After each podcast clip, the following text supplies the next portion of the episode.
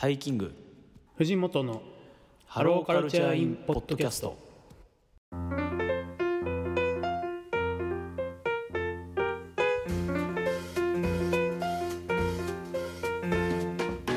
皆さんこんにちは。藤本です。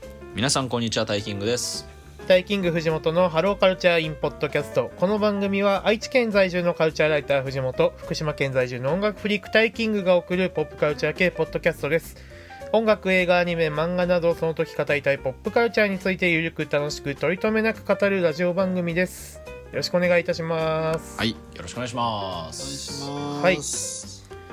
いや今回も先週に引き続きですね、えー2000年以降の登録ベストソングということで、えー月の人さんとシュガーさんにゲストに来ていただいておりますよろしくお願いします。お願いします。お世話になります。よろしくお願いします。すいません、さっき一瞬お願いしますをフライングして、謎の三人目の男が現れてしまった。すいません。第三の。全然全第三然大丈の少年夫ということでもうねもうもう前半も相当もうロングロングでしたので。そうですね。あの、は もうももう本題に入りますもん。速そう早速行きましょう。い。行きましょう。じゃあここからはですね1曲ずつえー、まあもう発表して語ってっていう感じでいきましょう。せっかくなのでトップ3なので。はい。はい、えーでは行きたいと思います、えー私タイキングが選びました、えー2000年以降のホーロックソング第3位、えーここでバンプ・オブ・チキン天体観測を入れました。お初かぶり。おーはい、初かぶりでございます。ここに来て。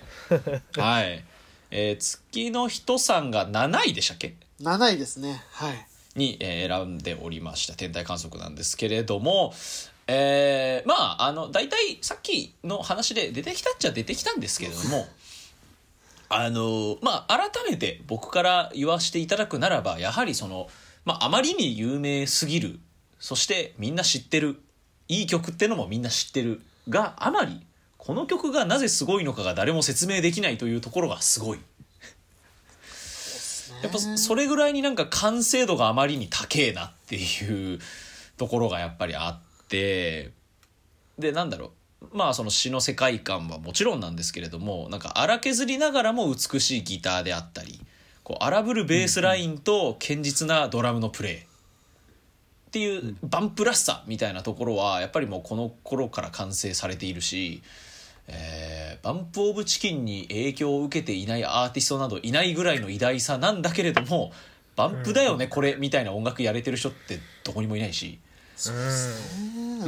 それぐらいのやっぱ偉大さうーんっていう意味で天体観測はすごいあの僕あれなんですよ音楽好きになったきっかけがバンプ・オブ・チキンなので。おお。うんうんうん。えー僕はあのバもう原ンプ・オブ・チキンのがもう本当原点で「あのゼロという曲があのバンプ・オブ・チキンはいはいあはありますけれども、えーファイナルファンタジーの主題歌だったんですよね、はいはいはい。えーあの曲を小学校6年生の時に聴いてカルチャーショックを受けそれが全ての始まりだったっていうのが僕のきっかけだったんですけど。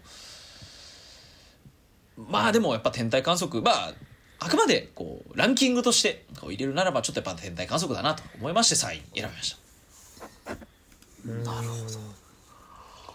これはもう文句なしですね。僕なしです、これは絶対だ実際あれですよね。本家。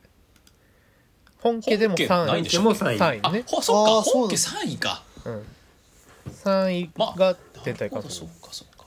まあともすれは別に1位だって誰も文句言わない曲ですもんね。やっぱ天体観測は。そう。ですね。うん。逆に3位なんだって思った節あはいはいはい。思いうんました。そうですね、うんね、1位1位ぐら1位だと思ってた。思ってたんですけどねこれこそがホーロックっていう感じもしますしね。そうですね。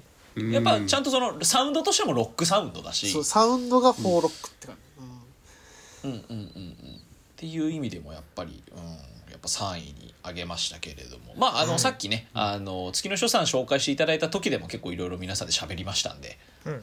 あの追加のご意見がなければ次に行きたいと思い。ます。でもあれじゃないですか。ゼロから始まって遡って聞いてったってことですよね、ゼロからだとかなりなんかギャップありますよねバンドサウンドにはね、ああありますありますあります。うん、ゼゼロってね全然そのいわゆるこの時代のジュピター機のバンプとは全然違う感じで。全然違いますね。うんうんだから僕はそのゼロから入って当時の最新だったコスモノートを買って聞あーいて結構遡ってったんですよ。コスモノートオービタルピリオあドあそれ面白い聞き方、えーユグドラシルって結構うん当時遡って聞いてましたよ僕。はいなので当時はやっぱり「ジュピター」とか「フレムベイン」とかの曲はあんましっくりこなかったんですよ。やっぱ小学生とか中学生の時は。ていうのはあります自分はですねフラッシュ動画ですねバンプの出会い。ああももうう K とかラフメーカーとか。やっぱり僕も完全にラフメーカーです、ラフメーカー。いろいろありましたもんね本当にね。うん。確かに意外とそのバンプはそのフラッシュも含めてそのインターネット文化とのつながりあるかもしれないですね。まあそめちゃくちゃれがね初音ミクに行ったりとか。ああそうね。そうですそうね。ですね。つながっていきますよね、つながってますね。あとやっぱりゼロが小6っていうのが僕ら的にはちょっと衝撃じゃないですかね。衝撃確かに。そうだよね。ゼロってめっちゃ最近の曲じゃんって思っちゃいましゼロってだから僕ら高校コスモノートだから高一とか。高1高2ぐらいですよね。うん。それは僕小学校6年生ですね。それ聞くとやっぱドキッとするんですよね、ま、毎毎回そうなんですけど。時折年齢の差を感じてああってなっちゃうっていう。まあまあじゃあそんな感じで私の第うん。あーそん3な感じ。天体観測でございました。はい。はい。じゃあでは。では月の人さんの第3位お願いいたします。これはまたちょっとおっと。主観分投げ系ですけどえっとですね、はいザ・ピローズおの白い夏と緑の自転車赤い髪と黒いギターオリジナルエゴイスティックバージョンですねほうほうほうほうほう。バージョンまで来たバージョンまあまあピロがねーズ好きな自信があるんですけど 多分一回も聞いたことないですね。まあそうこれねずだ誰も上げてないのかなとも思うんですけど僕異様にこの曲が好きっていうようなタイプの曲ですねこれは。ほうほうほうほう。まあ、ピローズっつったらやっぱりねファニーバニーとかまあ、どうでしょう、まあ、わかんない。リトルバスターズとかあの辺の、まあ、ストレンジカメレオンとかねああいううん。山中沙央のもう何ですかねなまあ沙央さんが主人公すぎる曲みたいなのがめちゃくちゃ多い,、はいはいはいはい。パーソナルなね、ことを言ったりとか、まあ、いわゆるロックスター的なこうギターをかき鳴らすことの喜びみたいなことを歌うみたいな曲が多いんですけど、まあ、この曲は、まあ、本当に結構ねオルタナティブな感じというかピローズの中でも非常にこう淡々とした、えーなおかつちょっとこう、あんまメロディーの起伏の少ないような曲なんですよね。でも一応シングルとして出ててでアルバムは「サンキューマイトワイライト」ってアルバムに入ってるんですけどあはいはいはい。あそれにそれに、えっと、1分以上のイントロが付け足されたのがこのオリジナルエゴイスティックバージョンっていうのではこの長いイントロがね非常にあのめちゃくちゃいいんですね。まあタイトル通り夏の曲なんですけどまあ澤さんの出身地である、まあ、北海道のね多分夏をイメージされてるのがこうすごいこうのどかなねこうい田園風景のようなものがこう広がっていくようなこれはまあ赤黄色にもつながりますけどこうムードをね非常に感じる、えーイントロになってんじゃないかなと思ってて。でまあそれ以降も、まあ、歌詞は確かに沢尾さんが主人公なんですけど非常にこう昔の青春時代をこう思い返しているというか青春時代の沢尾さんが歌ってるみたいな感じの非常にこう、なんでしょうねこうままならない感じというかこうもどかしい感じみたいなのをこうずっと、まあ、赤い髪っていうのもね沢尾さんが昔その若い頃赤い髪だったっていうのがねタイトルの入ってると非常にこうしファニーバニーになる前のもうそ外レンジカメレオンに至る前の景色みたいなのが広がってるのがなんか妙にこうピローズってやっぱこう結構オラオラな感じもあるんで、うん。このなんか繊細なアプローチに非常にやられてしまったっていうのがうん。一番ありますね。でもまあちゃんと最後の方非常に、うん、すごいイントロが気持ちいいですね本当に。イントロ気持ちいいんですよ。本当にこれ夏本当にもうぼーっとしながらこう夏の景色の中でこれ聞くと本当に染み入っちゃうんですよね。うんでまあ結構やっぱフォーロックってまあそういうこう情景とのこう重なりみたいなのもすごい僕は重要視してるところもあるんで、うんこれとかはもうジャストでなんか行ったこともない北海道の景色がこう バンとこう重なって目の前の景色に重なってくるみたいな。うんうんうんという点でやっぱなんかすごいもうこれはもうただ好きだなっていう感じです。これすごいまたいつか北海道に行った行った時にままた魔法が解けちゃうかもしれない。ああいや夏の北海道最高ですよ。行ってみたいな。あこれかみたいな。まあでも北海道広いんでね。このこのうん。ここじゃないなとか思いながら。なんとかなんとかごまかして。ごまかしながら。沢尾さんのしあのいた場所以外を避けていけいなるほどなるほど。けば魔法はとどまれるかもしれない。ですね。うん、そうそういやいいですよね。なんかねあとこれ、あのこの曲に載せて YouTube であのマッド動画があってそのもう夏のいろんな夏っぽい景色をスクリーンショットみたいな感じでこうずっと流していくみたいなのがあってもうそれがすごい焼き付いてるんですよねなんか。あ本当になんかフリー素材みたいな写真で夏めっちゃ夏っぽいなんか本当誰もいない駅のに映る陽炎みたいな写真とかがバーッとこう映し出されていくみたいなムービーがあってその印象がめっちゃありますね。うんうんうんこれがもう中学生か高校生ぐらいで聞いたのかな？それでなんかうんグッときた記憶がありますね。っていうところでまあこれはもうかなりぶん投げた感じの やつだと思いますんで、はうん。ぜひ。いいですね。ちょ僕もちゃんと聞いていきたいと思います、ね。い、ぜひぜひ。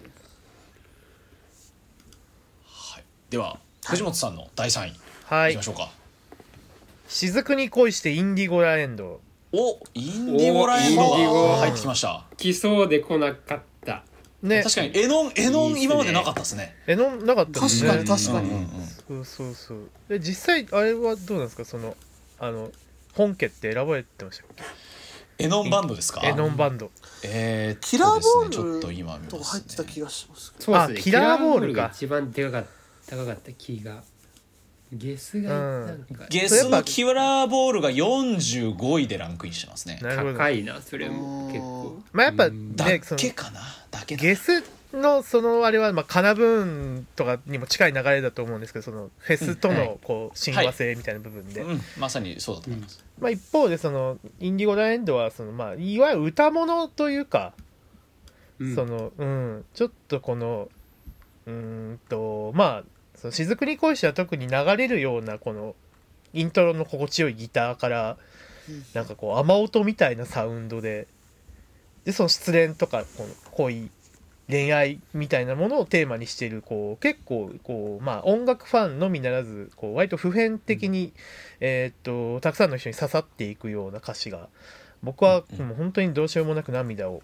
誘われるなというところでうん。でその、まあ、さっきもあれですけど、まあ、川谷絵音バンドみたいな 言い方もあるぐらいその、まあ、川谷絵音さんはその楽曲制作のスピードと掛け持つバンドの多さみたいなのが、まあ取り沙汰されがちなあのバンドマンなんですけど、まあ、同時にやっぱりすずっと高いレベルで楽曲をちゃんと生み出してるっていうこともやっぱそれが付け加えたいというか、うん、こ怖い。もはや、ね。そうそこなんで怖いです。すただ単にめっちゃ曲出してるじゃなくて全部いいっていう。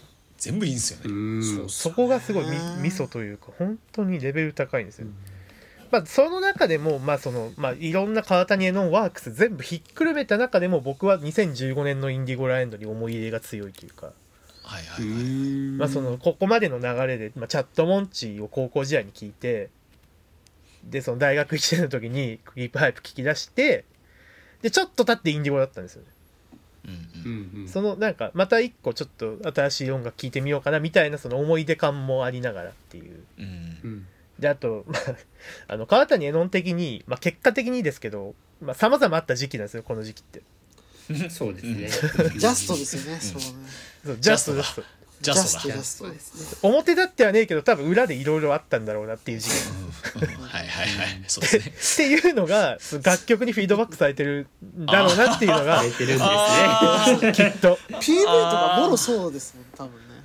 そうなんまあ、この曲とかその,、まあ、その後の「藍色好きさ」とかねその辺の曲はまさにだと思うんですけど。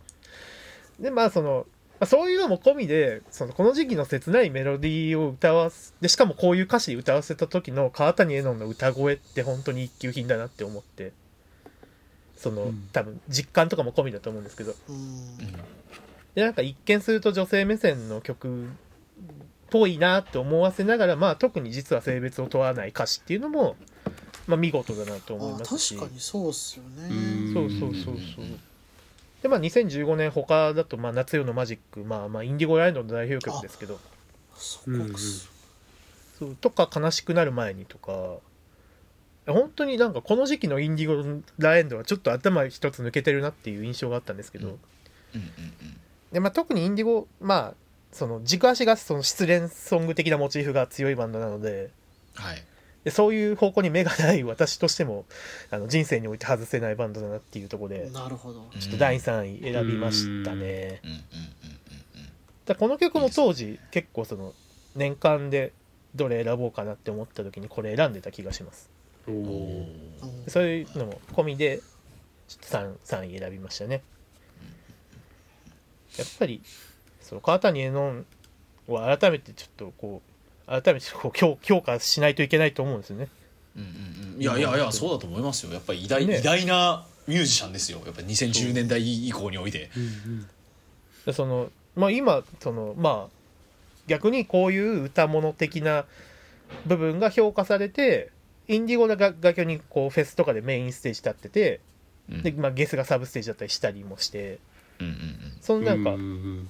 この10年ぐらいでこうだいぶパワーバランスも変わってきてるのかなっていう印象があるんですけど、うん。そうですね。ねそうそうそう。それもなんかまあ単純にそのバンドとしてどうこうっていうよりまあシーンとのこう関係値みたいのもあるのかなと思うんですけど、うん。まあ、そういうとこも込みでなんかこうやっぱり面白いバンドだなと思います、うんうんね、インディゴは結構番組でも散々パラ取り上げてるんですけど。うんうん。特にというところで。うんうん。ちょっと選びましたね。はいご意見等々あれば。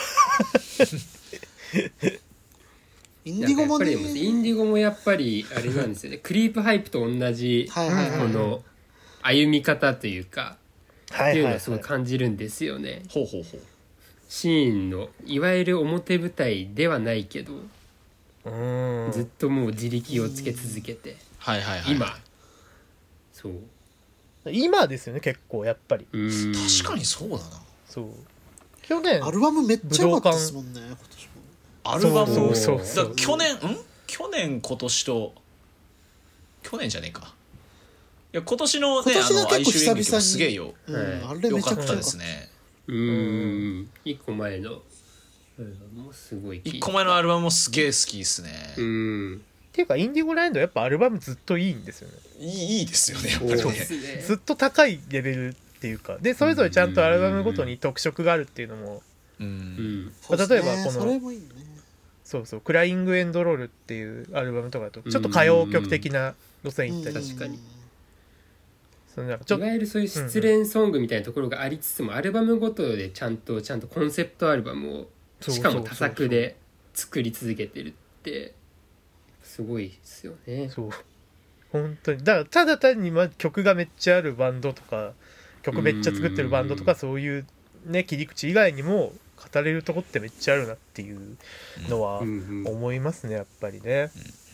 うんといったところで、はい。私の第3位「雫に恋して」でした。はい。はい、ではシュガーさん。はい。で自分の僕の第3位ですが、えーエルレガーデンのミッシング。おおおなるほどミッシングいきましたか。そこなんですね。はい。LA は本当にもう自分がロックバンドに出会った本当に原点のバンドで、まあ、一番好きなバンドでまあ本当にね本当に一番最初に聞いたのスーパーノヴァだったんですごい迷ったんですけれどもで今年ついにお。ついにライブを見れて。あああよかった。のはい東あのゴールデンウィークの荒ばきとビバラロックとまあ夏の ZOZO マリンでワンマンってあ見たんですけれどもちょっと多分ビバラで初めて聞いたのかな？この「ミッシング」を聞いてもう初めてライブで見て本当に全部全曲全歌詞歌ってるんですよ気づいたら、はい。わあわめっちゃわかります。あー LA のライブってマジでそうっすよね。もうなんかもう何も頭で何も考えてないのに気づいたら大合唱してて、うんうんうんうん。でその時にこの「ミッシング」のサビ前の「僕らの歌口ずさめば、はい。重なって少し楽になって見つかってはここに逃げ込んで」っていうう歌いながらこれってまさに今この瞬間のことじゃんって思ってもうめちゃめちゃ泣けたんですはい。はいはい。っていうので今年本当にエルレ初めてライブ見て一番印象的に残った曲っていうところで数ある中から「ミッシング」を選んだんですよね。うんうん。でまあ一番最初のギターのフレーズもなんかちょっと夕方のチャイムみたいなところから始まって、夜の夜にかけて。でここでまあ改めてこれってやっぱりその夜にかけてねあのライブハウスでみんな集まるみたいなところを描いている歌詞なんだなみたいなところも改めて思ってあとはそのあれですよね。後半の C メロみたいなところの「ソーダの中の宝石」とか、あーああいう細見さんらしい、うんあの歌詞の言葉遣いは当初からなんだこれって思ったけどなんかこのちょっとファンタジックじゃないけれどもちょっとキラキラしているけどちょっと儚い言葉遣いみたいなところはやっぱエルレ、まあ、エルレはやっぱりもともと日本語詞が割と割合多いバンドであるかもしれないんですけれども、やっぱり不意に出てくるこういう言葉遣いでギュッとあの心をつかむっていうところを含めてやっぱもう大事な曲というか本当に素晴らしい曲ですね。うん。あとはうんなんかそうなんですよね。結構まあエルレってやっぱりパンクロックみたいなイメージもあると思うんですけれども、なんかいわゆるそのハイスタとかみたいなそういうメロコアシーンとやっぱ違うタイプの。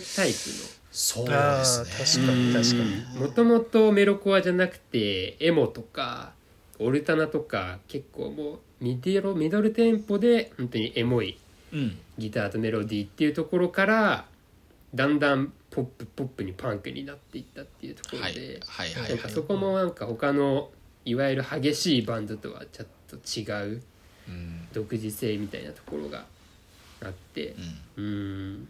やっぱりもうエルレもうこれを超えてくるバンドがね今後やっぱり出てきたら本当にすごいなって思いながらうん。今も大好きなバンド僕も夏にあのワンマンを見にちょっと行ったんですけど、はいはいはいはい。あ名古屋の方ね。あのやっぱりパワーがすごいですよね。こう人を引きつけるというか。ううん。ん本当になんか細見さんあのちょっと原稿リアルサウンドの方でも記事書いたんですけどで50歳には全然見えない。ああすごいな。普通に。でも20代って言われても全然ああってなるぐらいなるほどねってなるぐらいの感じだから、本当そのなんか強靭まあだ肉体性でもあると思うんですけどそういうとこが本当になんかこの人の魅力なんだろうなって改めてそのライブ見て実感したりもうん。僕はしましたね。う。ん。あとあれですよね荒ばきってことはあれですねタイキングさんとニアミスしてる可能性ありますよね。あそうですね。僕もあいやの荒脇でエルレ見てますんで。ねえ。すごい思ってそれ。ねめちゃくちゃ似合う同じ空間におりましたね。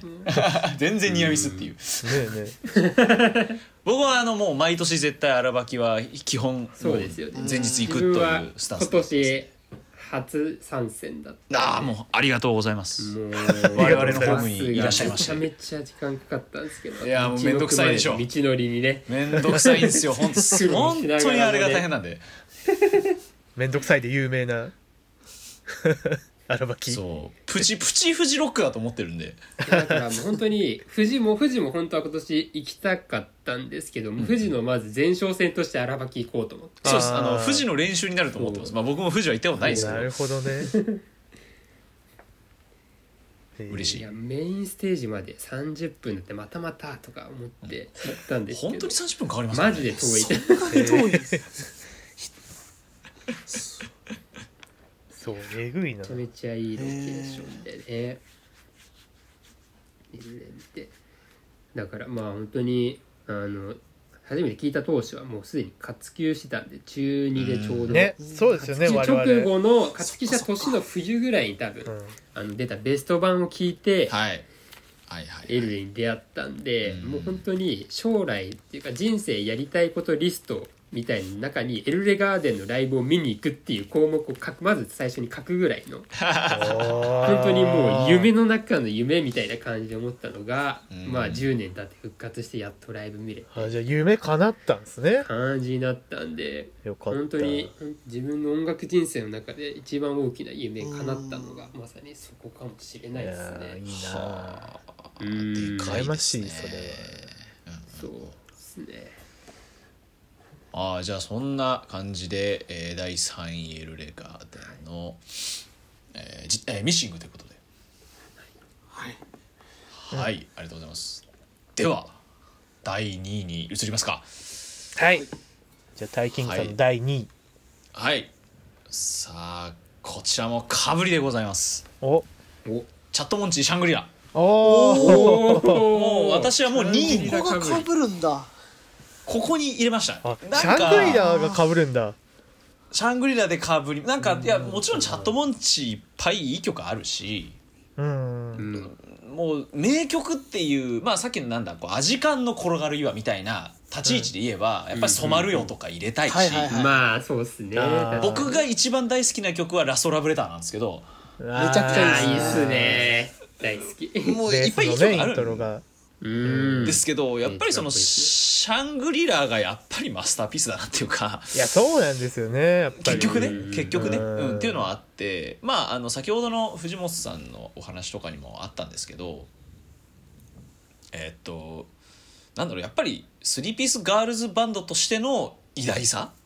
うん。その、うんチャットモンチーがいなかったら果たしてシシャモも夜逃げもハンプバックもリーガルリリーも羊文学もチリビーンズもいたのっていうう今今むしろ今やススリーピースガールズバンドってめっちゃまあちょっと羊文学は別に全員じゃないけど、うん。まあだとして、い今や結構ただいぶいると思うんですけどうんちょっとその我々の世代間からすると多分我々がロックハマり始めた頃ってこんなにいなかったと思うんですよ絶対。いなかったっすね、うん。明らかに母数が増えてると思うん。ですよね、うん。うん。うん。やっぱりみん。な絶対チャットモンチってはなん。だあの通ってるはずだしうん。でもやっぱりチャットモンチみたいな歌詞の世界観であったりこの結構やっぱロックなサウンドに振り切ったこのギターサウンド。なんかやっぱそういうのっていまだにやっぱりチャットモンチしかいないんですよね。チャットモンチみたいなギターの音ってやっぱいないんですよ。うんっていうやっぱ、うん、存在としてやっぱすごあまりにすごすぎる。そしてやっぱりあの2人になってからのあのバンドとしてのフレキシブルさと思い切りあれもやっぱあまりにもう。すごいですよね。発明ですよね。すごすぎる。うん。は橋本恵里子がドラムを叩きながらボーカルをみたいな。そう つついに楽器を捨ててる？みたいな。うん。で僕思い出深いのが僕ずっとチャットモンチ好きだったけどまあ見に行く機会がなくてうん。そんな中荒ばきで唯一チャットモンチを見たんですね。あだから二人でそう2チャ人のあのットモンチメカそうメカチャットモンチ時代で初めて見てたんですよ。うん。うん。であれでやってた時期って本当に短かったはずなので。そうですね、1年ぐらいでしたよね確かね。そう。だからあれであの恋の煙の打ち込みバージョン。あの音源だと小出祐介が参加してますけど。あーあれか。あれあれ聞いてるんだじゃあ。そうあれとかそうだな。まあマジョリティブルースとかそれこそその打ち込みの音源から始まってシャングリラに入るみたいなのを最後にやってたりしたんですけどそれをこう生で目撃できたみたいな思い出もあったりしてあの時期すごかったっすよね。すごいですよやっぱり。恋の煙のイントロはあのシンセでピピピピって引き出した時たまげましたもんね。これありなんだみたいな。そう ありなんだっていう、うんあこれもうこれでもチャットモンチーなんだっていうのがなんかねもうもうこの人たちがいたらチャットモンチーになるんだっていうなんかね、すごい誇り高さみたいなのも感じたし印象深いですね確かに。印象深いですね。いや、だから、チャットモンチーのライブが見れなかったことは、結構多分、生涯後悔するだろうなって思ってるんですいけど。あそうだ。自分も多分ニアミスはフェスでしてるけど。あ多分ちゃんと見てないんですよねー、そうか。もうでもなん完全に一個も見てないんで。月の人さんはどうですか、僕はえーっともう全形態見てると思います多分。あの3おーピースのおあの、3人時代から、3人時代とあとその後あうのん。そうロッキンジャパンの2014に僕行ったんですよねロッキンジャパンフェスの。でそこであーはいはい。あのはいハイスタの常さんとか下涼が。のお披露目の日を見てて。ああ、そう、そんなタイミングある。ロッキンで、そうでそロッキンで。そうです。ねなんかその日のなんかつ朝にツイッターでなんか4みたいななんか数字を出してるみたいな。うんうん匂わせ写真みたいなのがあってなんだなんだみたいな。それを見てますね。だから、あとなんかツアー常さんもありまのしたし、うん常さんの編成と、あとあの、えっ、と、女性メンバーだけのあの編成もあそうそうるじゃないですか。ありましたありましたうんあの時代やっぱすげえ力強くていいっすよね、あれはあれで。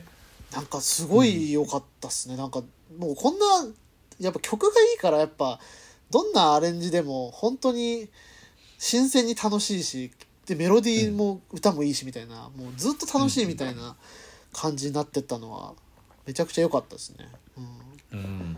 うん。いや、まあまあまあ、この時グラスだったんですね。チャットが。グラ、グラス、グラスですね。グラスですね。グラスですね。そのその日すげえ良かったんですよね。うん。あ、ベボベもいて、アジカンもいるんそうだ。さあ、好き。好きだな。そりゃ行くでしょみたいな。14は。そりゃ行くよ。そういく。14いいっすね。へまあそんな感じでじゃあ私はいはいはい。にシャングリラでございましありがとうございます。た。はい。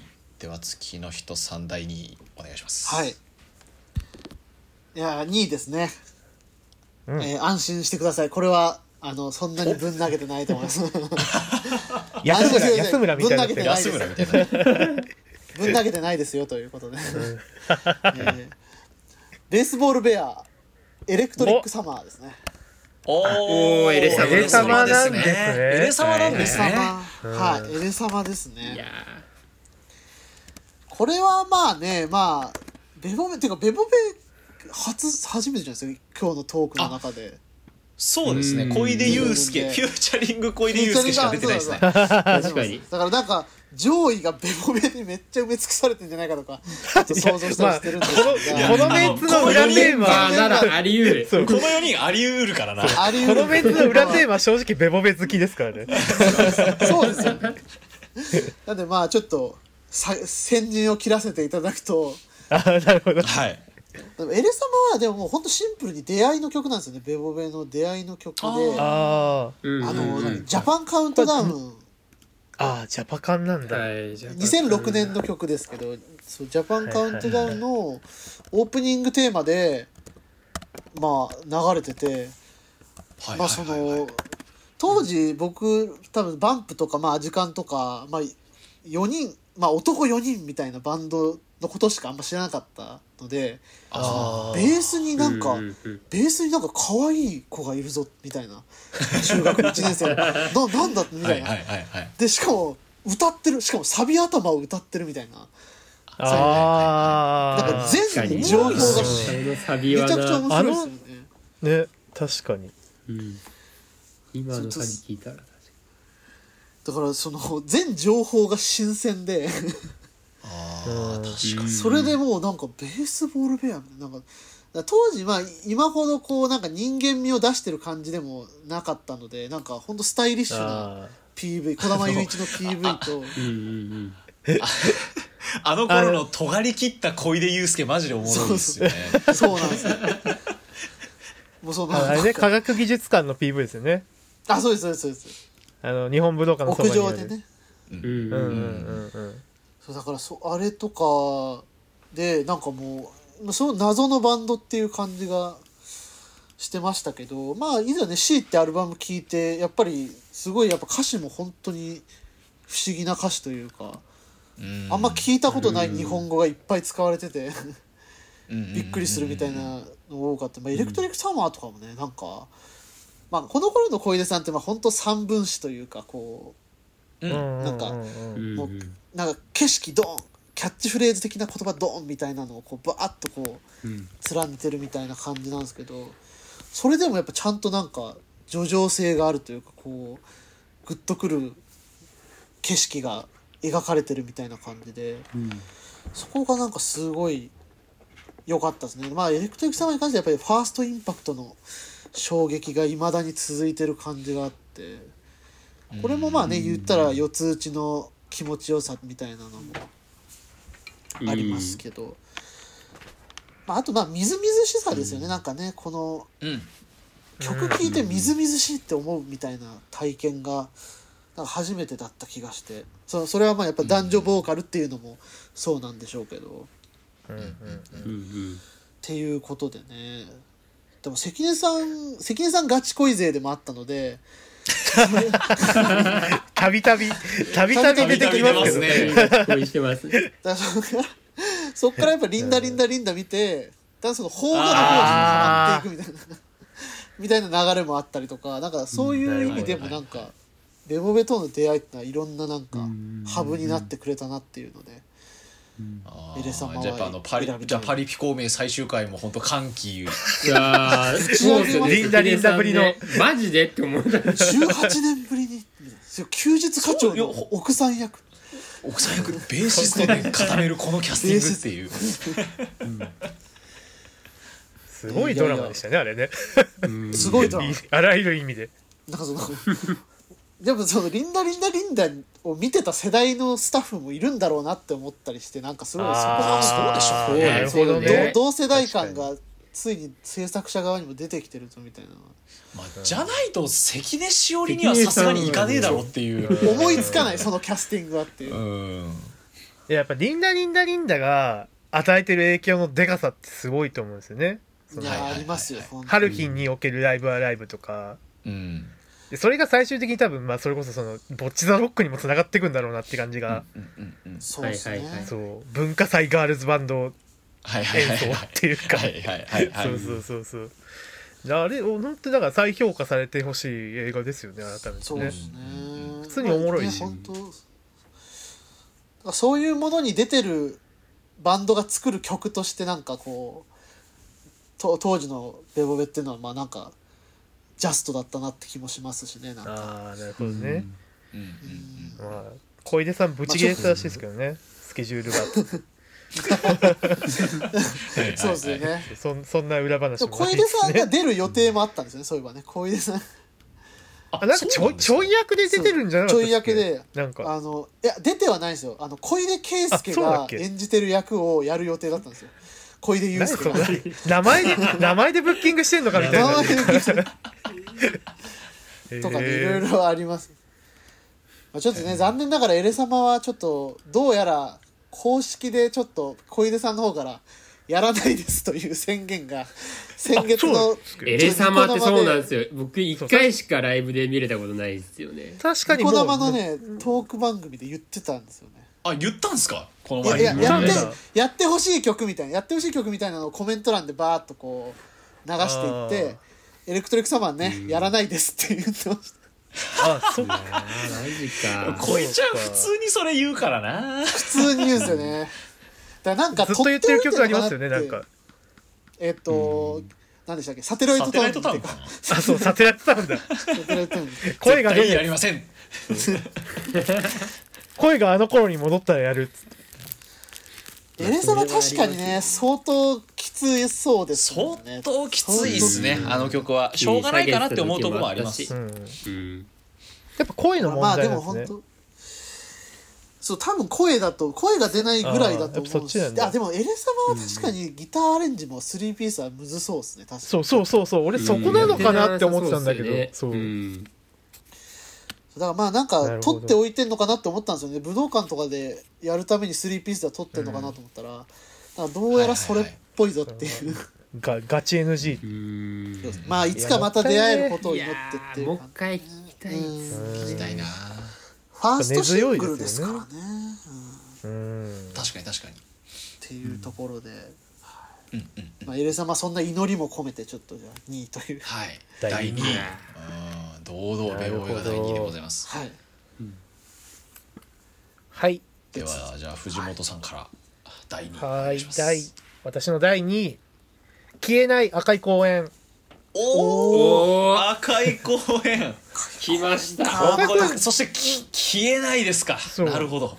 赤い公園出てないですよね。出てないですね。出てないです出てないね。ですね確かホッケの方にも消えない入ってましたよね。そうそうそう多分入ってた気がする。さっきチラって見てえー、88位おー入ってますね。まあやっぱだからねその新体制1曲目でこれっていうのがいやそうそうなんですよ。ミソですよねこの曲。すげえすげえってなりましたよねシンプルに。そうそうそうそう。そうなんか自分のバンドの歴史とその新加入したボーカルの歴史をひっくるめたセルフボーストというか。うん。そんな構造のそう曲あんまないでしょっていうか。そ,、まあ、そういうなんか歴史をがあるそういう歴史を追ってきたバンドっていうのがそもそも稀なんであれですけど、うん。本当だからそういう意味であるある意味でし史上最高傑作というかまあそのに日本音楽史でも結構すごいことやってる曲だよなと思うんですけど。うん。うんでだからん。そう。で同時にこのなんかここで歌われるそのか覚悟みたいなものがその後の作品群の充実っぷりでよりその覚悟みたいなのが強固な感じになっていくというかうん。こううんおその後の活動を知れば知るほどこの曲の強さがどんどん増していく感じがあるというか。うんうん。本当にすすげえ曲だなと思うんですけどでそのなんか確かにあのこう右肩上がりっていうか、うん。そのうん消えないハイウェイカブリオレットリンリンランラン出してアルバムまで行ってみたいなあのそう。そう流れリリースの流れすごいですよね。うん。やっぱねあのザ・パークってバンドのエグさ？うんうんうんうん。うん本当にすげえ本当に垣根出してすげえアルバムだと思うんですけどその石野莉子のこう割とクリアで洗練された歌声っていうまあちょっとあどけない感じもありながらっていうとことうんそのねアグレッシブで割とギラギラしてるバンドサウンドっていうのが、まあ、消えないにおいてはですけどそうそういうサウンドプロダクションがまあその後のザ・パークにつながっていくなっていう感じがすごいあるんですけどうんうんうんあの絶対零度とか、うん。うん。うんうんそう。本当にだからまあそういうその後の活動の邦画みたいなものもありつつっていうところでこの曲やっぱり選びたいなと思ってちょっと選びましたね。うん。そう。なんか大名曲ですね。なんか角間消えない、うんうんそうですね。消えない出て最初 YouTube で出てから音源でリリースされるまで結構間あったじゃないああそうですね。はいはいああそうですかだからもう本当になんか YouTube で本当に消えない聞くために YouTube でちゃんと当時もサブスクあったけどそうそうそう。YouTube で検索して消えないを聞くためにやってたっていうのをなんか今思い出しました、だ消えないとハイウェイカブリオレはそれだったんですよ基本確かにそうそうですね YouTube 開いては見て開いては見てみたいな。そう。そう。まあ本当にだからまあその石野莉子前のまあ「ナオンエア」とか「小粋」とかっていう曲もひっくるめてやっぱ赤い公園のなんだろうその、まあ、さっき散々そのガールズバンドの話チャットモンチがどうみたいな話してましたけどうん。このバンドの異質感半端じゃねえなってやっぱ思う。そうなそう考えると赤い公園ってめっちゃ浮いてんすよねなんか。そう。うん。浮いてますね。浮いてる。いいよというまあその、まあ、スマップに提供した「ジョイ」とかも含めてですけど、はいはいはいはい。うん。やっぱそれ詰まるところは赤い公園の,、まあそのえー、と制作人における一番の軸足であるその津野米咲さんのによるところが多分大きいなとは思うんですけどうん。やっぱす、本当に天才的な音楽家だったんだなって思うし、まあ、だからやっぱ、まあ、どうしても触れてしまうのはやっぱなくなってしまったことは本当に残念で仕方ないし。あまりにあまりに惜しいあまりに惜しいですね。本当に。でもやっぱねその後、まあ、バンドが解散してメンバーそれぞれの活動をしてて、まあうん。特にそうです。さっきのパリピ孔明のねあそうの野莉子が女優としてあんなにうん。毎毎話でちゃんと活躍していくっていうのもうん。想像してなかったし、でようやくねソロデビューとかバンド、うん。音楽活動も本格的に始まりましたし、うん。そうソロもやってバンドも結成してですもんね。うんうん。それで、うん。バンドメンバ充実しー始めて。もね結構豪華というかベースがあのそうですね。夜遊びのサポートやってる子だったりしますもんね、でも面白い編成で。でそういうのをいろいろ見ててもうで本当にそう本当に応援してるしでもやっぱどっかでこの曲は自分の中で消えないしっていう、んうんそのうん。で多分そのメンバーもそうだと思うんですよ。この曲のその消えないと思ってる部分っていうのはおのおのまだちゃんと赤い公園のまだメンバーとしてあるなっていうのもそう感じるしっていうところで、うん。本当になんかもっとこうね評価されてもいいバンドであり曲だなと思うんですけど、うん。まあ改めてちょっと消えないですね。ちょっと選びました。いやーあありがたい、ありがたい。ありがたい。ありがたい。ありがたい。これ聞いた時すごい安心しましたよね。なんかあいけるなっていうなんかね石のりこで。あいける。あこれは赤い声大丈夫じゃんってこう思った記憶がありますねこれはね。もっと言えばあのビバラであの初お披露目の時。ああそうだそうだ。の、はい。そう衝撃と嬉しさ、うんうん。それやっぱそれこそそのベースボールベアの活動を追っててアイドルネッサンスってグループ知ってうんでもまあ解散しちゃってで特にその中でもこうひときわこう異彩を放っていた石野莉子というメンバーがそこでこうこ合流してくるっていうか。うん。いやその流れすごいですよねやっぱね今そうそうそうそう。すごい話ですよね。でまたパリピ孔明でね関根さんと共演してみたいな。パリいいピ歴史歩んでんじゃんみたいな。パリピ孔明に全てつながってる回なんですかね。そう本当にだから素晴らしいですよね。ほんなんかほん本当まあこう今後も応援し続けたいという意味も込めて、えーうん。第2位、えー消えない赤いコーンを選びました。うん。いいいいチョイスでございまいすやーありがとうございます。では。ではじゃあシュガーさんの第2位、はい。はい。じゃあ僕の第2位ですね。さっきちょっとフライング仕掛けた曲なんですけれども、はいはい。えーアジアンカーフージェネレーション、うん。RERE おまあ、やっぱそうですね。RERE はい。いやー数ある曲の中で。そうですね。あで RERE なんでこれにしたかっていうのはやっぱアジカンも本当にね好きな曲たくさんあるんで、もう転げられる岩にしようかなとか、うんうんうん。あとはまあ最近の曲だとねボーイズガールズとかも大好きあーいやー大名曲ですね。どうしようかなとか思ったんですけれどもまあ出会ってもう十何年ライブも見るようになって10年ぐらいでやっぱりずっとこの期間ずっとなんだろう好きで居続けた曲だったりライブでずっと聴き続けた曲って立ち返った時にやっぱこの曲なのかなっていうのを改めて思った。うん。っていうのとちょっとまあボッチ・ザ・ロックのね映画あ語れたっていうところもあってね匂わせがありまますよねたこの曲がリバイバルするのかっていうところの期待も込めてあのあのタイトルにしたことによって勝手にアジカンファンからのハードル上がってっけど大丈夫なのかなって僕今思ったんですけど確かに確かにそれは確かにあのタイトルはね期待せざるを得ないですよね、うん。えってとはみたいに今なってまなっちゃってますからね。そりゃそうっていうね。なっちゃってます。うん。で本当にもうこの曲のタイトルからもそうですけれどもやっぱりそういう音楽が発信されてもうもう20年来年20年かソルファから多分。ああそうですね。ソロファ20周年ですね。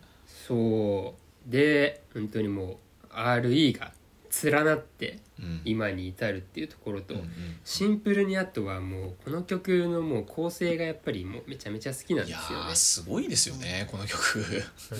改めてちゃんと聞き直した時にやっぱりこのゴッチと北さんのツインギター。はい。うんこの曲は本当に特にピカイチですごいなって思っていて。あとアジカンやっぱりそのいわゆるこの0年代以降のフォーロックの一番王道スタンダードになるっていうのはタイタイキングさんがおっしゃって自分も本当に同意なんですよ。なんだけど個人的にやっぱりアジカンでもそれ言ってもやっぱなんだろうな UK ロックとか洋楽のエッセンスが入っている曲がある中で、うん。この RER に関しては本当にまさしくフォーロックだなっていう曲だと思うんですリズムとかドラムがやっぱり難しい曲が多いんですけどこの曲はどちらかというとやっぱりシンプルに四つ打ちうんっていうところもあってやっぱりとっつきやすいかつやっぱアレンジが年々凝っていってっていうところの進化の仕方もあってね。1分40秒のイントロっていうところがもうやっぱりめちゃめちゃ高揚感かきたてていくっていうところと、うんうん。ね。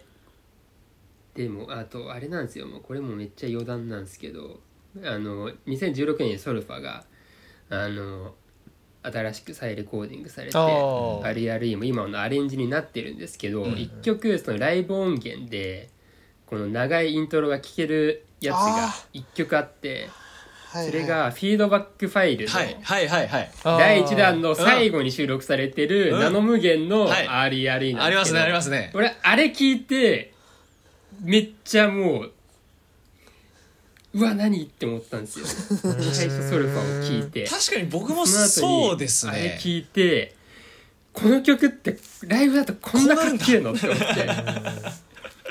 でその時もうゴッチもめっちゃ若かったからもうあのイントロ入る前にめっちゃシャウトとかしてて やばーって思ってそう。そうそうそう。あれ聞いてうわーって思ったのもずっと。で今もそれが本当にもう当たり前のように浸透していってっていうところで、ううんんなんかそのファンはもちろん知ってるけどそれをじゃなくてもちょっとやっぱりパブリックというか割とそのまあアニメの主題歌にもなったりっていうところの絶妙なラインでやっぱりうん。根強く愛されてる曲だなって思ったので。うん。うんはい。この曲ありありにしました。この曲があの「あの僕だけがいない街」の主題歌だったじゃないですか、はいはいはい、うんはい。うんそれで発表になった時嘘だろって思いましたもんね。思いましたよね。この曲主題歌にすんのアニメのと思ってあれはびっくりしましたね。あの采配。内容を見たらでもなんかそのまんまみたいな内容でびっくりしましたよね、さらに。そうそうそうそう歌詞そう。歌詞そのまんまみたいな。えこれはなどういうこと？みたいな。うん。時を超えた書き下ろしみたいな。奇妙な一致ですよね、奇妙なあれは。ほ本当に同じことを描いてる。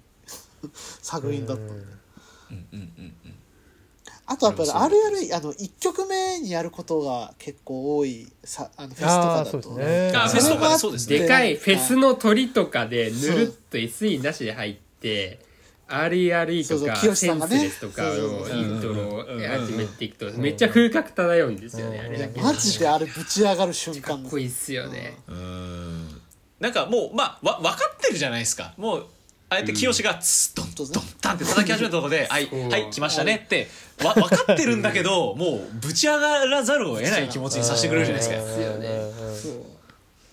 それってやっぱそのアジカンぐらいの立ち位置じゃないと醸し出せない横綱相撲っていうかなんていうか。うん多分みんな分かっててぶち上がってますもんね。うん。そうそうそうそうそう。そう本当に。いやさすがさすがですね。アジカンですよやっぱり。うんナノ無限フェスとかやってほしいですけどね。またやってほしいですねナノ無限は。無限ね本当に。でもやっぱりそうやってゴッチは昔から今もやっぱアップルビネガーとかもそうですけど、うん。そうやってこういろんな音楽それは海外だったり若手だったりいろんなものをこうやっぱりこうフックアップして届けていこうっていうスタンスがやっぱり素敵ですよね本当に。うん。こう横のつながりをちゃんと作ろうとしてるというかうん。うん。バンド単体で終わらせない。まあそれこそこの今年の、えーっとツアーでもねオープニングアクトみたいなのがあったりして、うん。あ、うん。そうですね。そう。僕はあのラブリーサマーちゃんのあのループループのカバーを。それいいですうねん。生で聴いて大感動しました本当に。めちゃくちゃいい。僕は「ゴーイングステディ」をゴーイングステディじゃねえや。ゴーイングアンダーグラウンドゴーイングステディ。なわけじゃないゴーイングステディ。して復活したんだびっくりしたすげえゴーイングアンダーグラウンドのねそのライブ見てあ次いよいよアジカンだなと思ったら3曲で、あちょっと今日やめますってなるっていういやお互いに貴重な経験を我々アジカン会はマジで藤本さん待ちなのでそうじゃんそうそうツアーねあそう終わったらちょっとアジカン会マジで考えましょうよ。これ全員そうか全員サーフツアー行ってる。僕行きました。あ僕も羽田で僕はワーツのイースターをそうですよね。聞きました。そうですよね。お僕も渋すぎる。えっとザ・ティバのゲストのですね。福岡あーティバか。でしたねはいはいはいはい。めちゃくちゃかっこよかった。うんうんうんうんうん。いやそうあそうですよ。だから藤本さんこの振り替え公演後にこう我々このサーフ振り返りもできますから。ーいいですねいいかもしれない。月の人さんのポッドキャストとかでやりますかじゃあ。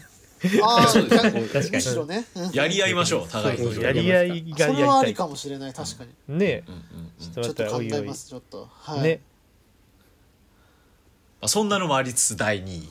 うん。第二はい。あるやるいということでございましてさあさあさあここまでね。もうななななな何時間ですか？もう大体3時間ぐらい喋ってきましたけど。もう3時間超えました。3時間以内でっていう話で。はい。言ってましたけど。ついに。余裕で超えてきました第1位でございます、第一位だ。ね、どうしますか？これでなんか「は」みたいな曲出してきたら。面白いですよね。あーわからんわからん。わわかんないからそれでも。あーって言っていいのかもわかんないです。分かんないしね。さあでは。ではタイキングさんのじゃあ第1位をよろしくお願いします。はい。もうあの正直これが第1位っていうのは一番最初に決めたぐらいだったんですけど、えー。結構問答無用で第1位でした。えー、私の選ぶ2000年代以降の邦ロック第1位。はい。サカナクションのミュージックでございます。あおお来ましたミュージック。まあいそれはサカナクションいっぱい名曲あります。やっぱその中でもんなんかミュージックってちょっとすすごすぎるっていうか。うー。んまあまあそうですね完成度の面としてもサカナクションの曲の中でもやっぱちょっと群を抜いて1位すぎるっていうかなんか凄みがあるじゃないですか。なんかこの曲なんか。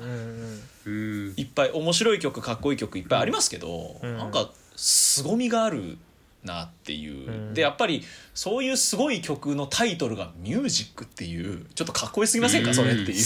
確かに確かに。うん。であの今思い返すと僕ってその思うのがそのサカナクションが切り開いたと言ってもいいんじゃないかなって思ってるのがそのアーティスティックなポピュラーアーティストの道は僕はサカナクションが切り開いたんじゃないかなと思っててなるほど今やうんそのキングヌーとかそうですねはいはいヒゲダンとかなんかい、うん一見すポップだけどすげえ難しいことやってるよねみたいな。ででこの人たちの音楽がお茶の間で受け入れられてるのすごくないみたいなのって今結構あるじゃないですか。それを実は切り開いたのってサカナクションじゃないかなと思ってて。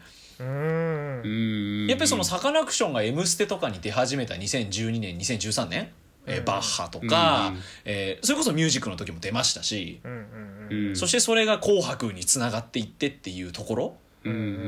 それってすごいやっぱり邦楽のバンド界においてめっちゃでかいことだったなと思ってて。うんうん。で結構僕これ提唱してるんですけど「M ステ」にロックバンド出るようになったの絶対サカナクションのおかげだと思ってるんですよ。はあ、そうそうこれはあると思いますね。いなかったな確かにずっといなかったと思うんですけどやっぱりあのうん2012年あたりこの時に代はそうですよね。うん。あの出る余地がなかっった。やっぱそれぐらい LDH、えーそして、えー 48ですね。であと、えっとあのあの頃の k p o p 全盛期とか。カラーとかね。うん。カラとか少女時代とか、まあそういうのがいっぱいあったからこそあの頃やっぱり、えー、とバッハの旋律とか、うん。えーあとは「眠り姫」でセカオワが初 M ステとか。はいはいはいあーはい。セカワか。でなんかそういう流れがあった時に2014年に、えー、とレイで初めてバンプーとか。うんうん。うんなんかどんどんそういう流れを切り開いていったのも僕はサカナクションだと思ってますし。で、切り開いていった先にサカナクションって「M ステ」で遊び始めるんですよね。確かに。そうですね。うんあの新宝島でなんかあのテレビなんだっけなんかこうんううんテレビのが階層すごい連なっててこうカメラが引いてって引いてって最終的に全員が演奏してるみたいなやつとかかあったあった。うんあの忘れられないのを MV 完全再現するとか。うん。なんかそういうところもすげえおもろいなと思いますしうん。うんやっぱすごい曲ですよ。その曲の構成サウンド文学性メロディーの美しさ。もう全てが真似できないもう名曲だと思います。うん。サカナクションのミュージック。そう確かにサカナクション以前のミュージック「M ステ」におけるそのバンドの出方ってあのヤングガンズっていうあの若手フックアップ的な企画。はいはいはい。それこそベボベとかも出てたあしそうそうベボベとかね。でもあんなのだって正直な色もんじゃんみたいな扱いじゃないですかはっきり言って。そうですね。うん、そう確かにサカナクションがこうちゃんと出てちゃんとおもろいことやるっていうのは本当にサカナクションが初めてかもしれないですね。うん。うん。なるほど。でそれこあそやっぱとなんかせうん。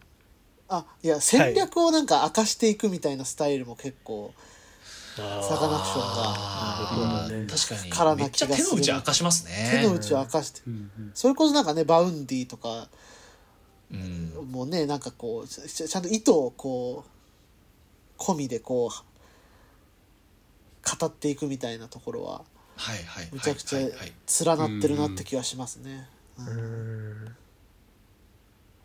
やっぱこの曲のパフォーマンスえげついですよねその。あそうそうそうっすよね。最初はあの一番あれねうん。パソコンでこそううやってるのラップトップでクラフトワークみたいにして で途中からバンドにバンって切り替えるっていう。うんうんうん。そうこの前うん本当にたまたま YouTube でこの曲のライブ映像みたいなの見ましたけどやっぱすげえなと思っうんてその切り替えっぷりも含めてですけど、ううんん。そう。でね。ぜ全員パソコンっていうのはあのよくあの僕らはあのバンドあのやってる仲間の中であれをよく比喩として使うんですけどもうあれだよもう楽器なんてやめてみんなサカナクションみたいになろうぜみたいな。もうめんどくせえからもうみんなあのパソコンでっつって 次第に。もうサカナクションみたいにみたいな。あのいややっぱこう印象的ですよねやっぱあのパフォーマンスは。うん。必ずライブの中でもあのパフォーマンスのコーナーがありますしね。うん。ああなるほど。ミュージックへ連なっていくぞのコーナーがありますよね。うんうんうん。自分が初めて行ったフェスのヘッドライナーがまあサカナクションで、はいはい。へでえーっと、まあ、ミュージックももちろんやってたんですけどもやっぱりこの曲があることでライブに行くとどういうつなぎでミュージックやるのかなっていうのをその楽しみが一つうんはいはい。あ絶対に増えるというか。確かに確かに。うん、っていうのがあるな。ん。いやーうんなんかいっぱい僕はここまでなんかいろいろそういうちょっと邦ロックの歴史的な見方として結構選んではきたんですけどうんまあその中でもちょっとこの曲はやっぱちょっとすごすぎるかな完成度がっていうもうそれでもう選びましたね。うん。はい。私の1位サカナクションミュージックでございます。あでもベボベ選ばなかったんですね。ああ確かに。そうそうなんですよ。ちょっとベボベうんなんかここはちょっとシビアに考えちゃって。めっちゃ好きだけど、10曲選ぶとなったら入んねえだろって思っちゃったんですよ僕。あーなるほどね。その客観的な部分とかも含めて客観的にいくと。あのあーなるほど、うん。トップ20ぐらいにすると多分16位ぐらいにショートヘア入ってくると思いうわますリアルだ。ああなるほど。リアルだ。超リアルに、なるほど。うんはいリアルだ。考えてみたんですけど、はい、だからあの僕のトップ10に悩んだけど選ばなきゃった曲言っていいですか？あどうぞあはいはい。あのうんフジファブリック虹、あ虹なんだね。虹なんだ。はいはい。えーラッドウィンプスお釈迦様、ああ、はいはいこれはこ確かに。れもえー銀杏ボーイズ漂流教室、最高。うは これ最高です。ね、えーくるりワンダーフォーゲル、ああいいっすね。ワンダーフォーゲルですね、うん。でベースボールベアショートヘアっていう感じの5曲がちょっと漏れたところだったんですけど、うん。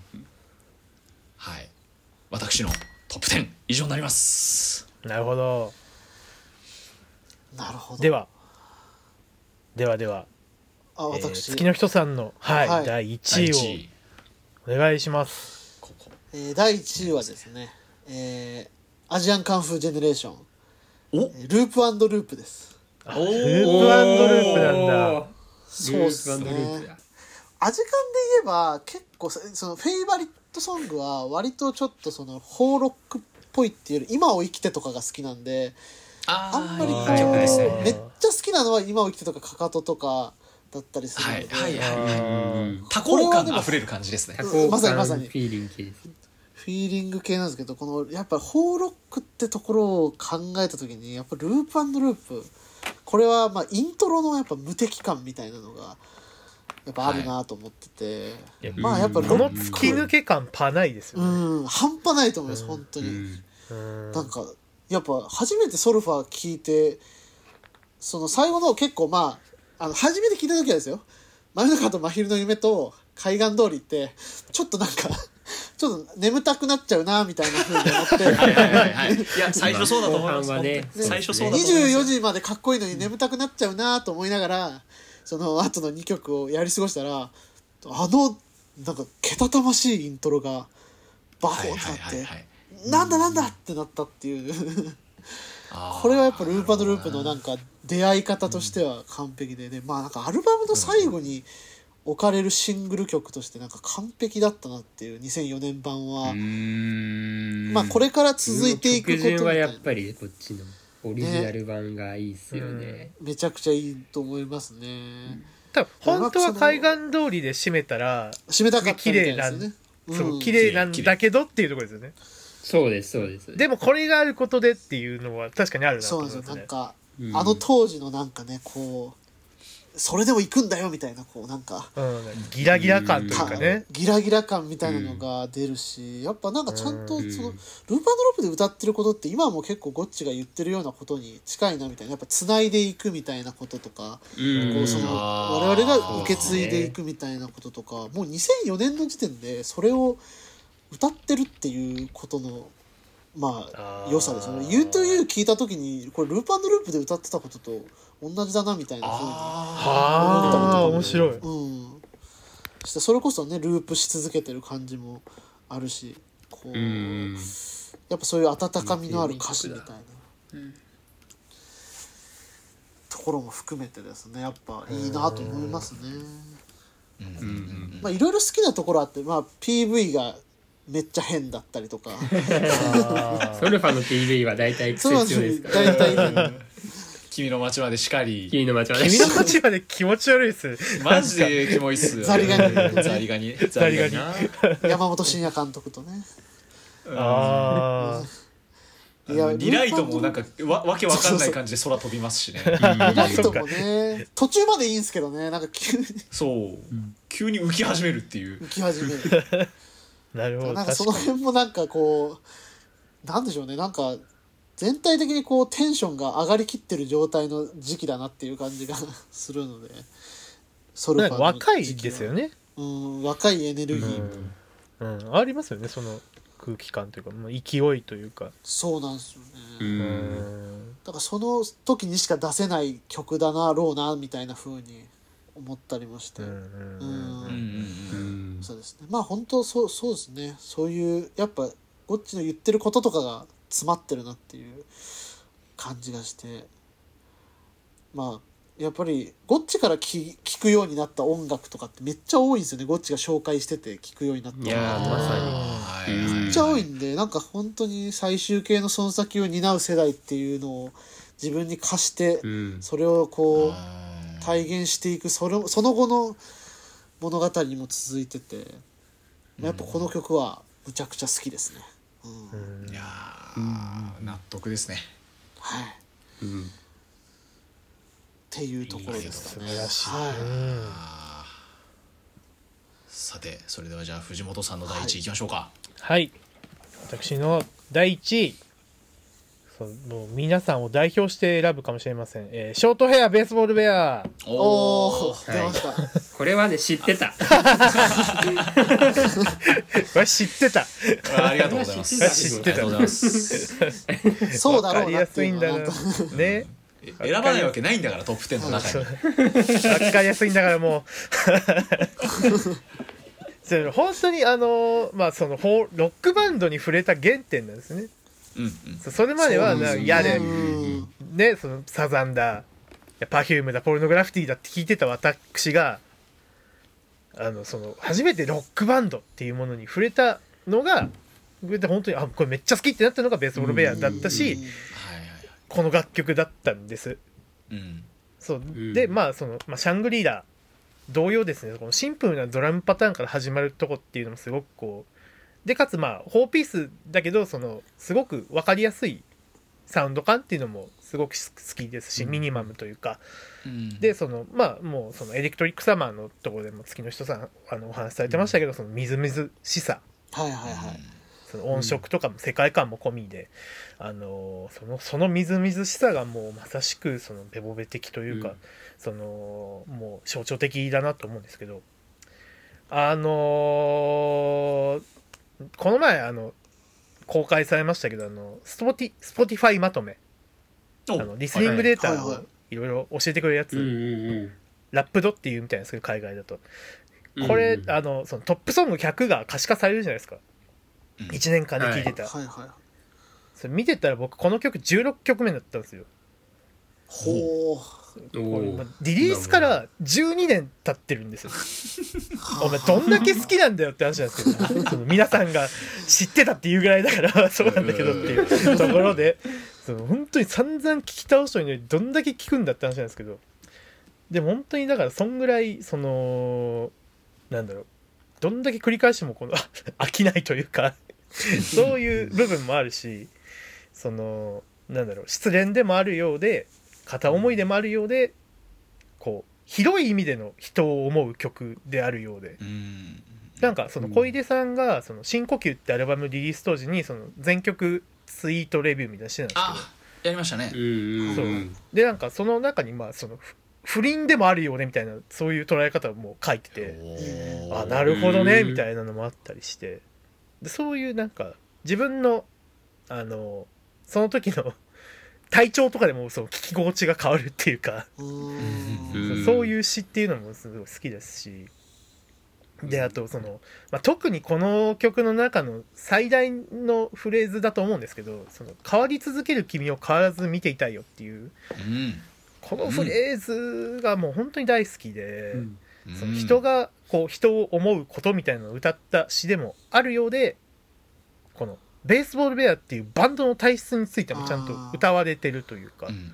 なるほどなるほど。それがなんかこうまあ活動を追うごとに強くなっていく感はすごいあるんですよね。うん。うんその本当にこう手の手を変え品を変え思わぬギタリストの脱退すらもその活動にこうちゃんとこう生かしていいいってしまうというかその強さが本当にこう本当にこのバンドは強いなと思うしそれを象徴してるのがこのフレーズだなと思うんですけど。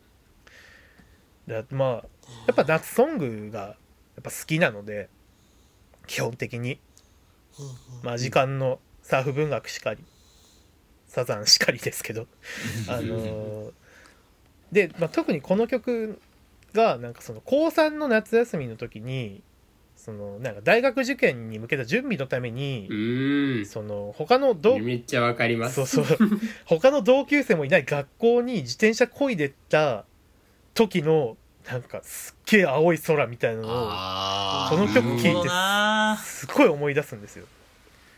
でそういうなんか自分の原風景みたいなのともオーバーラップしてる曲なんであなんーかもうありとあらゆる部分からもう本当にこの曲は外せないなっていうので1位です。うん。うんうんううん。ん PV とかもね大好きですしね。そうやっぱうん。それもやっぱりこの曲が名曲にまで上り詰めたゆえんの一つでもあるというかやっぱ。そうそうそう。まあそうですね。間違いない。うん。ほん本田翼によるビジュアルがついたっていや多分めっちゃでかいと思うんですよ、でかい。この曲。でかい。うん。あまりにでかいでも多分あの時って別にそこまで本田翼がっつりブレイク後じゃないじゃないですかその。じゃないですね。するかしないかぐらいのとこで。結構は早め。そう。なんならこの曲でちょっと跳ねた気味でもあったと思うし、で本当にだからあのその本田翼かけるベースボールベア PV 選手権やりたいぐらいなんですけど僕はショートヘア パーフェクトブルどういうことですか？選手439しかない。どどれが好きかなっていうか。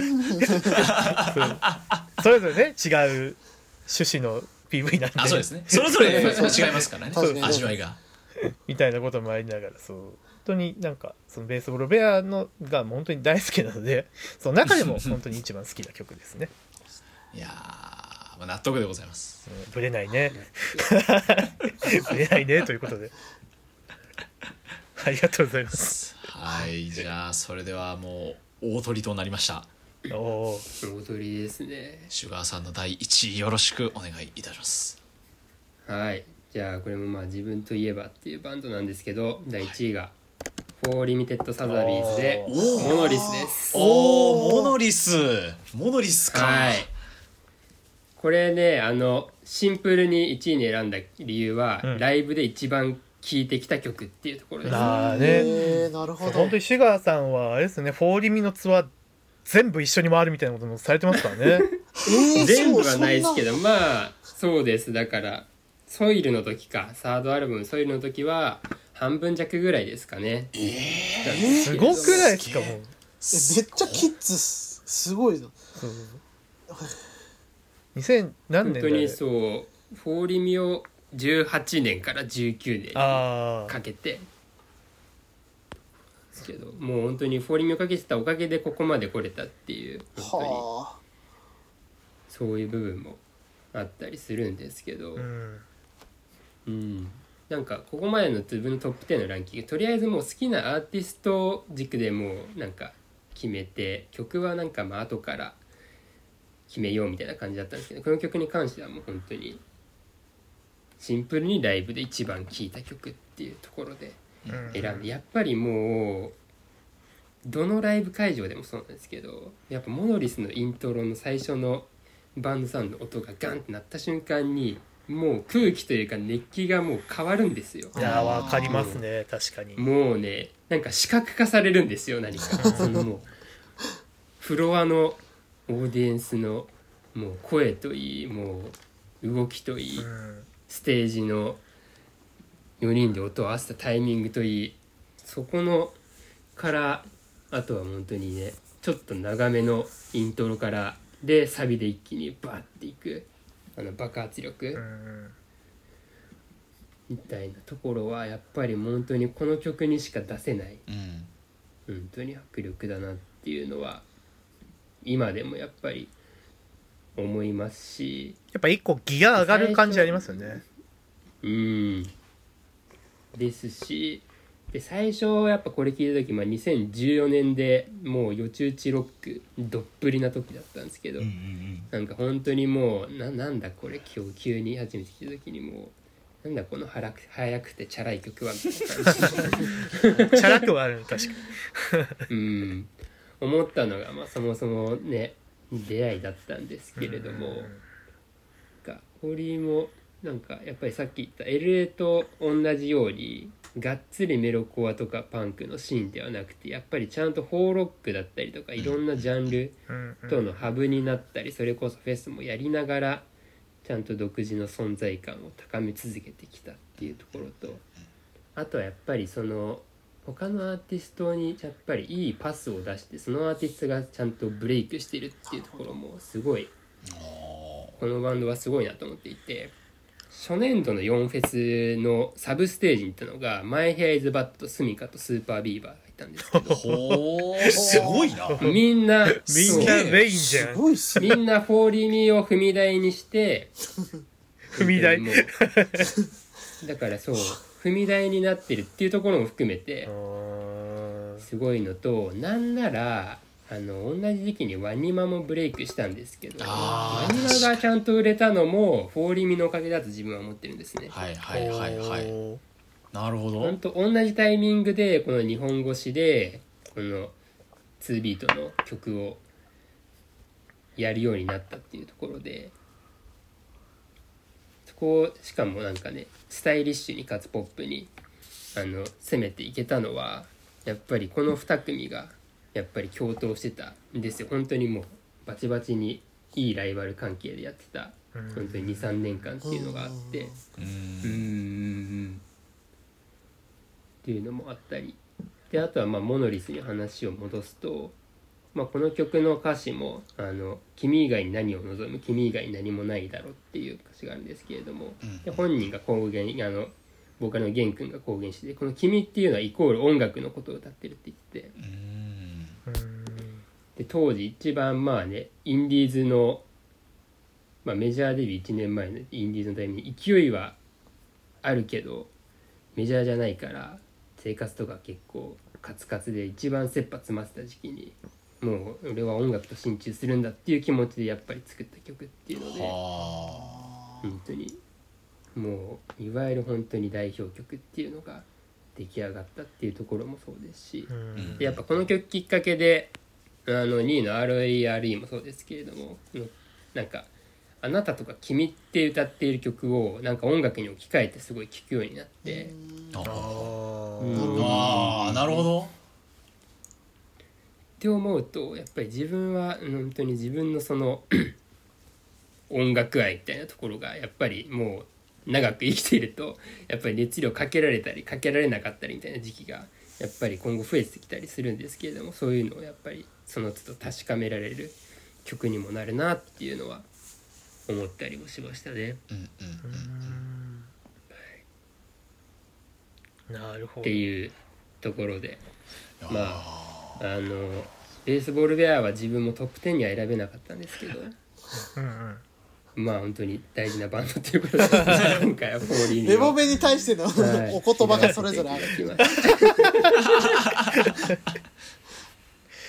ああそうです。僕があのフォーリミを今まあよくそのそれこそ4フェスも行きましたしワンマンもあのたびたび行ってるんですけど今年なんかは特に、まあ、そのあのきっかけはシュガーさんですからねそそうなんですよ。なんか藤本さんしかり自分の周りの友達もそうなんですけど、うん。今そんなにねそんな今ツアー追っかけとかしてないですしう、ん。なんならね、まあ、熱冷めたり、まあ、ライブ行ったらやっぱいいなって思うぐらいの距離感ではいるんですけれども、やっぱ自分以上にフォーリミをなんかリアルタイムで好きで追ってくれる人がいてなんかそれがなんか自分のおかげだったりすると嬉しいなみたいなところとかもやっぱりあるので。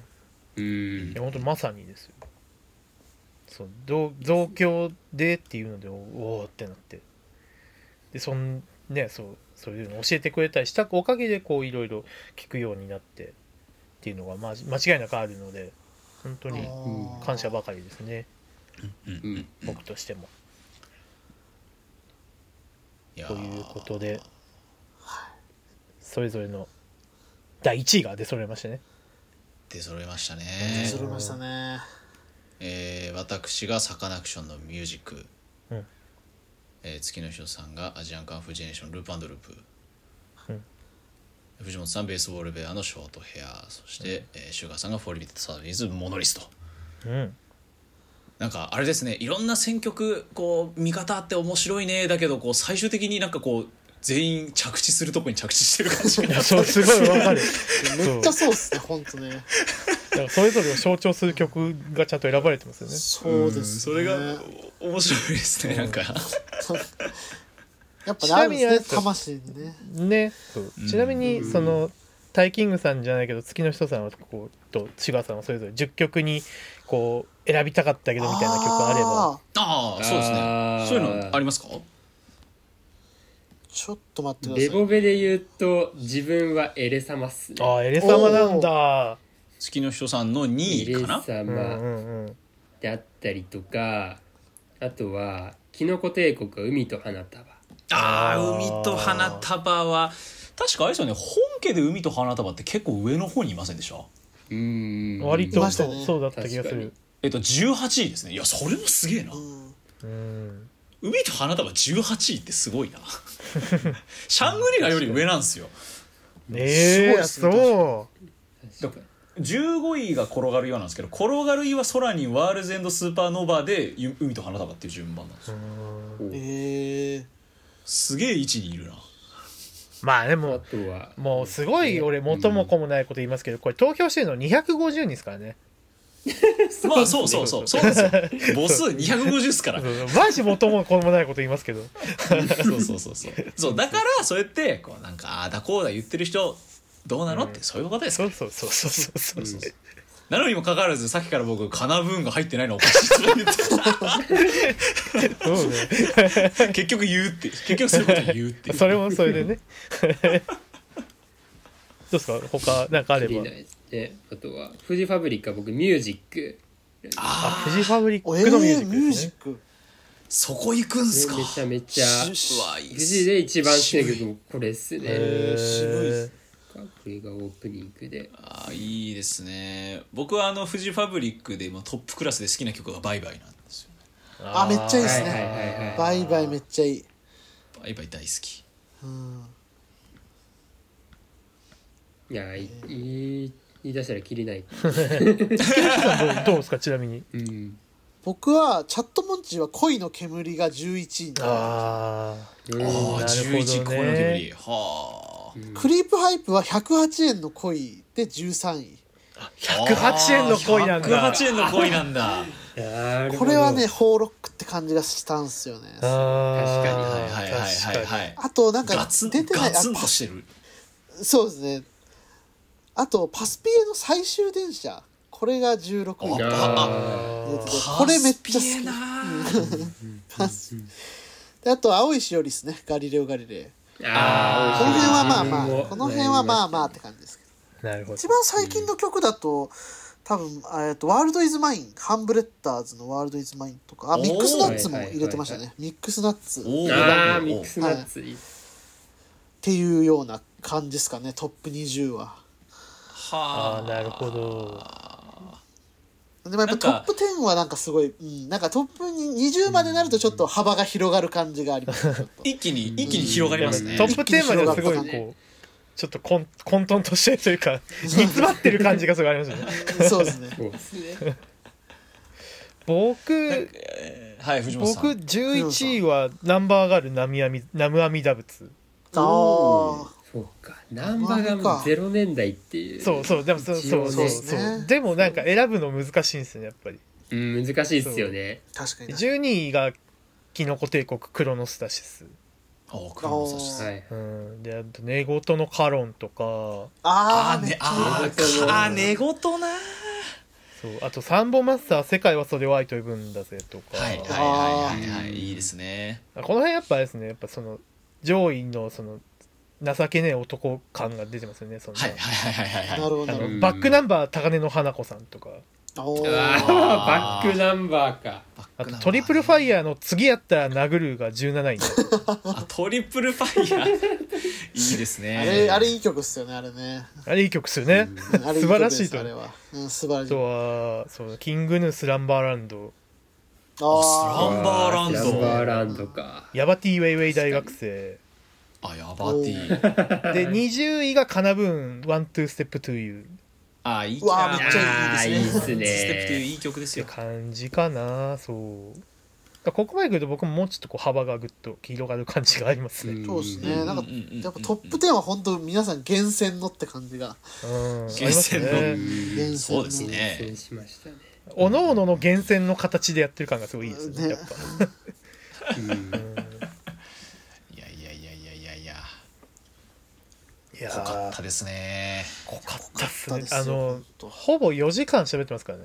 そうですね。そうですね。いやもうー眠いな。もうそんな元も子もないこと。寝ましょう。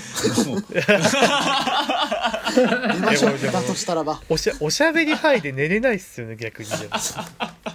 喋りすぎると脳みそがねそうっすね。休まんないそうそうそうそう。確かにねいやでも本当にあれですね。あの私はもうシュガーさん月の人さんとこう初めましてでおしゃべりもしましたけれどもある意味この初めましてのこの音楽トークでこの自分の音楽遍歴がこう煮詰まったこのトップ10を聞くっていうのは非常にあの いやでもこれが一番やっぱ挨拶代わり。挨拶代わり。あいやでもそれはありましたけどよ確かにやっぱりこれを話し合わないとっていうところっすよね。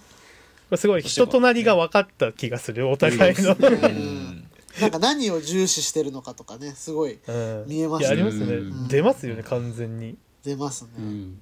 だからこれがまた今あくまでこの「ホーロック」っていう視点で、まあ、はい。はいこの10曲っていうところで選んでますけどまあもちろんおのおのやっぱロックバンドだけじゃないと思うんですよ。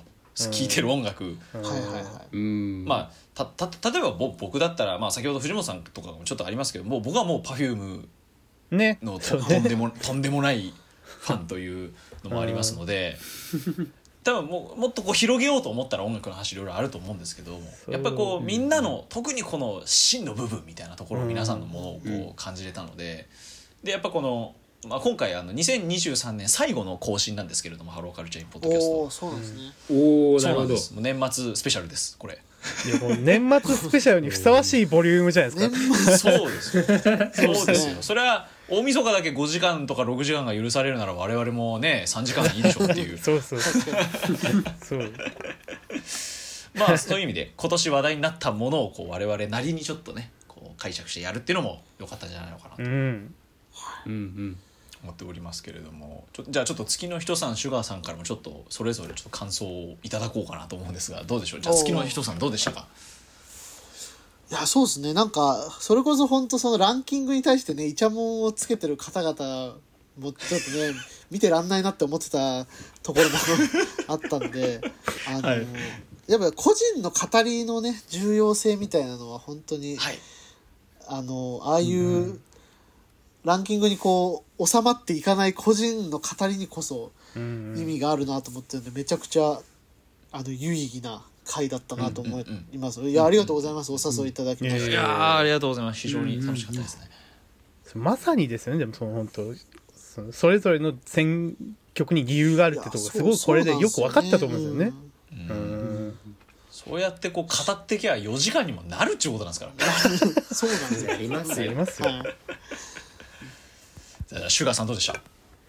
そうですね。やっぱ自分はもう普段も仕事柄、まあ皆さんもそうですけども、やっぱりもう進歩を追い続けている生活をしている中でやっぱりそういう今今回みたいなね自分のランキングというかもう、まあ、改めて原点に立ち返ってやっぱりもう自分はもうこの10曲でできてるっていうところを改めて実感しましたしやっぱこういうところになんかまあ自分の本当に一番話してみんなとお話しできるポイントが詰まってるなと思ったしあとはやっぱりああいうねランキング系は自分もあんまりあのもらって参加しようっていうのはあんまないんですけれどもやっぱこういうやっぱり語りベースで本当にヘルシーにあの音楽愛をず紡ぎ続けていくっていうことがね、まあ、自分にとっても本当に今後の大きなテーマになってるので本当に今回は貴重な機会をありがとうございました。こちらこそあありがとうございますありがとうございました。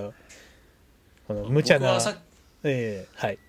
僕はさっきあのまとめっぽいことを言ってしまったので、うんあ藤本さんからああれば、ええ まあ本当にそのなんでしょうえーっと僕らなりのあのあの企画とそれに関するこうごちゃごちゃとした あの風潮に対するですね 明確なアンサーになったんじゃないかと思います。4時間を通して。あのぜひこのこの我々一曲一曲にこう大切な思いを持ってこう音楽を聴いてるっていうのが何かこう音楽シーンとかにちょっとでもつながったら嬉しいなと思いますしまあシンプルにこう好きなものを語るってやっぱ面白いよねっていうでしょう我々まあ月の人さんもシュガーさんもそうですけどまあ媒体を問わずそのやってることポッドキャストしかり、まあ、ノートしかりですけどそういうことがこう一番こうわ分かりやすくこう形になったなっていうのをすごく感じたので今回。とてもいいあの企画になったんじゃないかと思いますしなんかこう年末この番組が始まった年の締めにふさわしいうんあの企画になったんじゃないかと思います。あのお二人本当にありがとうございました。無茶なありがとうございます。企画を振りまして。本当にありがとうございました。ちょっとまたあのこれに懲りずにですねあのまたあのお誘いしますんで、ぜひあのその際はご出演いただければと思います。定期的に、あのこういう会を何らかの形で設けれたらと思いますので。うん。はい。引き続きねよろしくお願いします。とうございます。お願いします。はいでは締めていきますか。はい。はい、では、えー、とタイキング藤本ハローカルチェインポッドキャストということでですね。もうここまでえー最後まで聞き切った猛者はどれだけいるのかというところはありますけれども「えーまあ、ハッシュタグハローカル」にて、えー感想を募集しておりますのでよろしくお願いいたします。よろしくお願いします、えーそしてなんといってもですね今回ゲストにお越しいただきました月の人さんそしてシュガーさん最後までありがとうございました。ありがとうございます。ありがとうございました。あの、はい。月の人さんとシュガーさんのそのもろもろあのさまざまな媒体あの概要欄に貼っときますのでぜひちょっとそこをチェあそうですね。ックしてください。あらありがとうぜひ。はい。チェックを。ありがとうございます。恐れ多い。ですはいありがとうございます。では、えー、2023年ですね。あの2月から、えーハローカルチャーインポッドキャストやってきましたけども2023年でもこれで最後ということでまああれですね。良いお年をという感じですね。うん、おいお年をです。うん、今年初良いお年をかもし確かにそう初良いお年をですねあの収録時点でまだ12月は始まったばっかだから なんかちょっと早い感じするんですけど、早いいやーあっちゅう間ですねあっちゅう間でございます。じゃあ最後は皆さんで良いお年をで締めますか。いいですね。では皆さんお疲れ様でした。良いお年を。よいお良いお年年を。ありがとうございました。ありがとうございました。